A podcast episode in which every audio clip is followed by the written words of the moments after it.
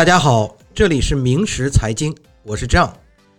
随着美国的疫情呢逐渐被控制，美国逐渐进入到后疫情时代，投资世界也发生了天翻地覆的变化。我们明时财经呢策划了后疫情时代美国投资机会的系列播客，啊，一个行业一期。今天呢，我们非常有幸的邀请到了明时管理的资深投资顾问爱丽丝。来给我们讲一讲媒体和娱乐业的投资机会。好的，谢谢郑。大家好，我是 Alice。今天很高兴呢，会以明石投资顾问的身份来参与这一期的播客啊。那今天呢是二零二零年的五月二十九号。说到后疫情时代的这个投资机会呢，我还是想先从美国的这个疫情的角度和大家来分享。那目前全美新冠肺炎的确诊人数突破了一百七十七万，死亡人数破十点零三万，其实这是非常让人沮丧的事情。从投资的角度来讲呢，我们现在所处的这个阶段，称之为后疫情时代呢是非常准确的，因为这基于两个因素：一是时间，二是状态。从时间的角度来看呢，COVID-19 最早在中国成规模化的发酵是从去年十一月底开始。直到现在，这个疫情的全球化蔓延，我们一路看着它如此的扩散，到现在已经六月了，所以这个持续的时间，全球有半年的时间之久。首先，后疫情时代，我们从时间角度来说是这样。那从这个状态来说呢？大家逐渐在这个半年多的时间当中习惯了，我们开始戴口罩了，我们开始封闭式的生活，相对啊啊，现在是 work from home，就是居家办公这种新型的工作状态，也逐渐改变了人们的这个心态。呃，比如像 Twitter 啊，或者是 Facebook 这些在美国的嗯比较创新的公司，甚至允许员工说永远的在家里远程办公。所以说，这个后疫情时代。它改变了一些头部公司的运作方式，进而也会影响到每一个个体的未来的生活状态。基于这样的一种改变的前提下呢，我觉得它会渗透到未来社会的方方面面。投资人在选择投资方向的时候，你一定要考虑到这个趋势的变化，要适当的去抛弃以前的一些思维的惯性、一些投资的惯性，变换角度来适应新的投资的时代。呃，首先呢，呃，对于商业领域不是非常熟的朋友，可能很多人听到 M N E 这个行业，media，然后 entertainment 娱乐，就会想到说娱乐圈是不是有一些明明星八卦？其实呢，我想说，你想到那些娱乐圈什么的，就是整个 M N E 领域当中非常非常小的一个分支流域。整个的 M E 行业呢，是一个完全商业化运行的成熟产业。它主要分为五大类，包括电影、电视、电子游戏、音乐和图书出版。呃，讲到这儿呢，爱丽丝能不能告诉我们投资人，这个产业啊，在美国的市场规模有多大？呃，根据投资银行的最新数据呢，M.E 市场的目前的规模呢，在美国哈是七千零三十亿美金，而且呢，它预计到二零二一年。美国的 M.E 市场规模会达到八千零四十亿美金，这相当于每一年有一千亿美金的年增长量，差不多是百分之十四的一个增长率。接下来我继续来说，这个市场当中占比规模最大的是电影，我说的都是美国的啊。那美国的这个占比呢，电影是占到了百分之四十，其次是电视行业百分之三十四。呃，那像出版啊、图书类的，包括这个纸质书啊、电子书啊、报纸、杂志的出版啊，占了百分之十二。游戏行业的占比是百分之八，音乐行业占比了百分之六。那其实美国来说呢，它可以说领先了全世界的 M N E 行业。美国这个市值规模呢，占了全世界 M E 行业的三分之一。呃，在这儿再和大家说说啊，美国排名前十的 M E 公司，你耳熟能详的啊，迪士尼啊，啊，二十一世纪福克斯，Direct Group 就是 Direct TV，时代华纳，N B C 啊，C B S 等等。啊，这些都是媒体领域的大牛吧？还有一个部分呢，就是游戏领域，在这个时间段呢是大放异彩的，可以说是躺赢。呃，我举个例子，从三月十六号到三月二十二号，短短的一周之内，就是这个居家令出台之后啊，全球共售出了一百五十八万份的实体电子游戏，与前一周相比，这个增长量是增长了百分之八十二。嗯。呃，这样看来呢，这个产业呢，它的规模还真是不小。在过去的这个几个月当中，哈，对于这个行业来讲，呃，这个新冠疫情有没有直接对行业造成任何的冲击呢？呃，这个直接的冲击是存在的。就拿美国来说啊，今年三月十一号开始，有人就把这个比喻成了好莱坞的一个剧本啊，也蛮贴切我们今天的这个主题的。这个一位呃美国的这个篮球球员确诊了呃 COVID-19 阳性的一小时之内，美国篮协终止了全部的比赛。接着呢，美国总统也是宣布欧洲航班禁飞。然后汤姆汉克斯当时在推特上说他染感染新冠肺炎，就是整个这个好莱坞式的剧本啊，就在 M E 的领域蔓延，成百上千正在拍摄当中的电影电视制作不得不立即 shut down。我相信这个中国的影视行业也是类似的情况，这个是我们在现实领域看到的。啊，是直接的对行业的一个冲击。我们再去通过这个股票的市场的研究来发现呢，对比了几大 ME 的这个行业的公司，比如说迪士尼的股票和 S N P 五百周期性消费指数等等这些对比，你就会发现，其实呃传统行业的这些公司，它和经济的联动性的关系是非常大的。呃，另外呢，像这个电影工作室啊，还有刚刚说的像迪士尼，它旗下还有呃主题公园啊。除了这个电影产业之外，那些主题公园就关停。呃，像呃这个 AMC，在美国的话都知道，AMC 这个是一个比较大的院线。那作为 ME 的一个下游产业，呃，也是在疫情当中直接的受到了非常大的冲击，一直没有办法正常的营业。呃，那么。他们这些产业能否在后疫情的时代重新找到位置啊？消费者何时能有信心重回影院？这些都是呃疫情造成这个直接冲击的一个表现吧。嗯，呃，那咱们明师财经呢，重点呢就是要研究美国的投资机会。这样看来呢，爱丽丝，这个 M&E 行业它的投资机会在哪里呢？呃，那我先想说一下这个 M E 行业的一个时代的变革是是什么呢？就是大家不再像从前一样走出家门去电影院消遣娱乐，或者是去动漫城去玩电玩，也所有的 M E 的行业也是都在向这个个体化线上的一种方式去做转移。比如说像游戏和电影，那逐渐呢都会在往这个呃沉浸式的体验方向来转移。通俗点来说啊，比如说，呃，大家在过去玩游戏的时候，还是这种二 D、三 D 啊这种游戏体验，那你现在可以通过像 AR 和 VR 呢，让你有一个置身其中的娱乐的方式。那音乐领域也是同样的，呃，像前一段时间在美国很热的这个说唱歌手 Travis Scott，就是在游戏中办了一场虚拟的演唱会，这都是整个行业的一个变革的趋势。嗯，那么现在观众的口味呢，也是趋向于订阅自己更喜欢的一个平台。曾经在这个德勤的一个数字媒体趋势的问卷调查中就显示说，百分之六十九问卷参与者呢，就是说自己至少订阅了一个呃视频平台。那这个要比订阅电视平台的比例呢，高出了百分之四。对于投资人来说呢，我觉得你的眼光可以要判断，在未来，呃，视频的这些平台有可能会完全替代传统的电视的订阅用户，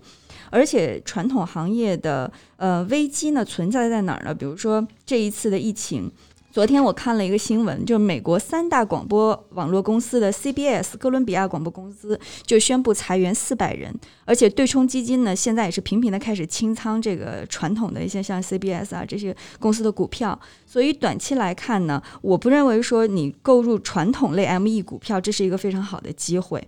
啊，虽然你现在看像 AMC 啊、IMAX 啊、CBS 这些股票价格非常低了，但是我觉得。短期内并没有太多的上涨行情。那么流媒体公司像 Netflix 啊等等的这些公司，就在这个时候呢，嗯，成为了这个行业的佼佼者。放眼未来的话，在考虑说我配置这个 ME 资产的时候呢，我认为呃有两个时间点，大家一定要非常的关注。一个时间点呢，就是五 G。嗯，五 G 这个话题很热，其实都可以专门来做一期节目。但是我我想这一次就只是针对投资人来和和大家聊一聊嘛，就是说这个五 G 呢，其实在 M E 领域，它并不单纯的意味着说，呃，我下载电影的速度提升了，我的这个玩游戏的速度变得更流畅了。就是它是对于整个上下游的产业的一一种提升吧。呃，所以说这个五 G 的时间点上来说呢，就是大家可以来关注一下。那另外一个我觉得比较好的呃关注的时间点呢，就是 M E 行业呃从这个传统的呃电影电视制作公司他们来制作节目啊等等。呃，然后呢，就是给到这个第三方去播出。通过从这种传统的模式呢，它要走向一个 DTC 模式。DTC 模式就是 Direct to Consumer，就是直接的面对消费者的模式。其实这个模式是谁在做呢？就是所有的流媒体在做的就是这件事情。那传统的这个 EM 公司，他们之前因为非常着重在内容上面，所以他们在这方面呢，可以说是有点落后了。但是随着这个后疫情时代的到来，哈，随着这个行业的变革，M E 巨头们他们的这个变革也在发生着改变。几乎全部的这个美国主流电视网络公司和制作单位，从二零二零年中全面布局啊，直接面对消费者做流媒体服务，而且他们会逐渐开始撤销曾经和第三方流媒体平台的内容输出方面的合作权限。所以有人就是说，认为一场 M E 行业的大战是不可避免的。但是我觉得，就是从一个非常良性的竞争的角度来说，这会意味着更优质的内容输出，或者是能够让消费者呃得到你自己想想要看的这种娱乐产品的机会吧。呃，从另一个角度呢，像。呃，这个 Amazon 的 Prime Video 啊，Netflix 啊，这些机构呢，他们虽然现在是还是投资机构的这个蜜月期啊，备受追捧，但是他们要开始布局内容。中国也非常的类似，比如爱奇艺有大电影计划，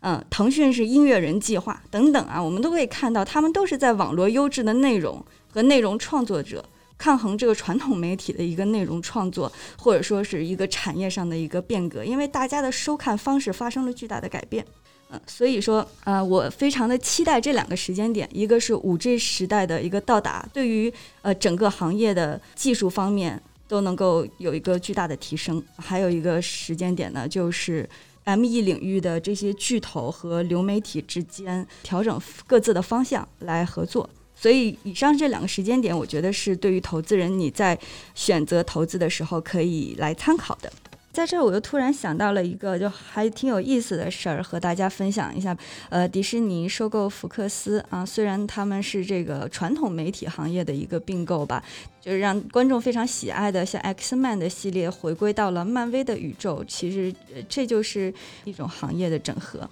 那从长期来说呢，我更看好的呢是传统的 M E 的股票，呃，因为我觉得这些传媒巨头呢，如果说结合着 E T C 的这种变革，还有五 G 的快速布局。呃，可以重新的调整自己的策略，提高效率的话，那个前景是不容小觑的。因为这些巨头手中的这个 IP 的价值和他们多年积累的行业资源是非常硬核的无形资产。可能对于流媒体来说呢，这一场仗不是非常的好打。呃，但是短期来看呢，流媒体和这个游戏产业依旧是这个风口浪尖上的宠儿。比如说像 Netflix、Spotify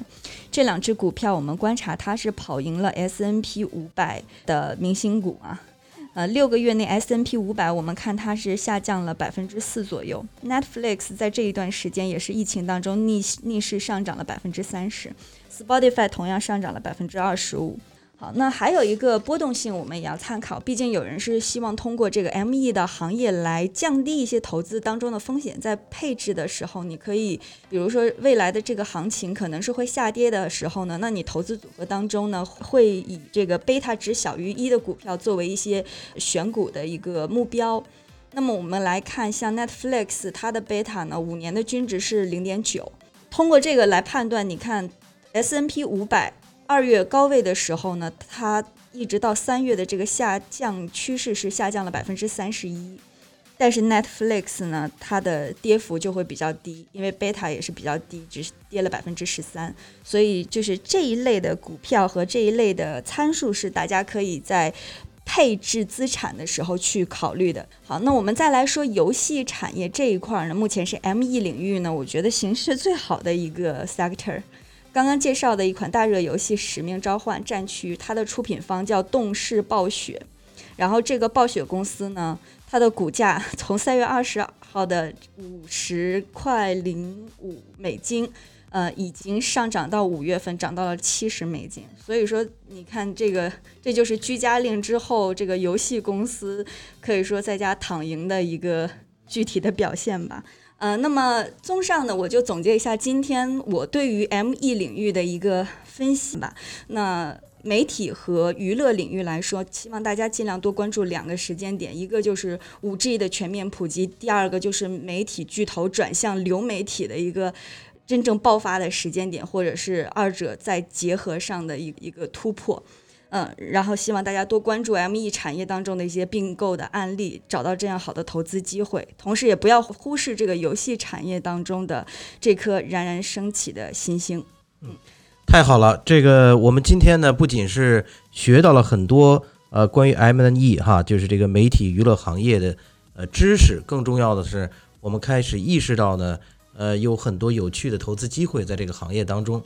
啊。所以在这儿呢，我也代表这个我们所有的播客的听众，再次感谢明石管理的资深投资顾问 Alice 今天来给我们进行详尽的行业分解。好的，谢谢张，谢谢大家。